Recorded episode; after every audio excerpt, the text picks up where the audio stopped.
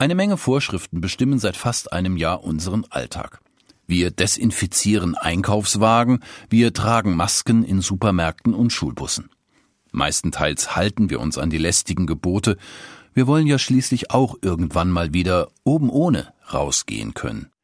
Was mir allerdings auffällt, mit welcher großen Lust ich Regelbrecher beobachte, wie aufmerksam ich darauf achte, dass andere die lästige Maske auch korrekt tragen. Wenn ich die Regeln halte, dann sollen das gefälligst alle tun. Riskant, denn wie immer, wenn ich mit dem Finger auf einen anderen zeige, deuten vier Finger meiner Hand auf mich selbst. Jesus hat das schon clever erkannt. Er hatte es oft mit Recht und Gesetz zu tun. Seine Meinung dazu war, du siehst den Splitter im Auge deines Gegenübers, bemerkst du nicht den Balken in deinem eigenen Auge? Mit diesem Spruch hält er uns einen Spiegel vor. In diesem Spiegel erkenne ich, wo ich selbst gerecht bin. Zugegeben, meine Mitmenschen sind ja nicht alles nur Gesetzesbrecher oder gar bösartig, sondern genau wie ich oft nur nachlässig.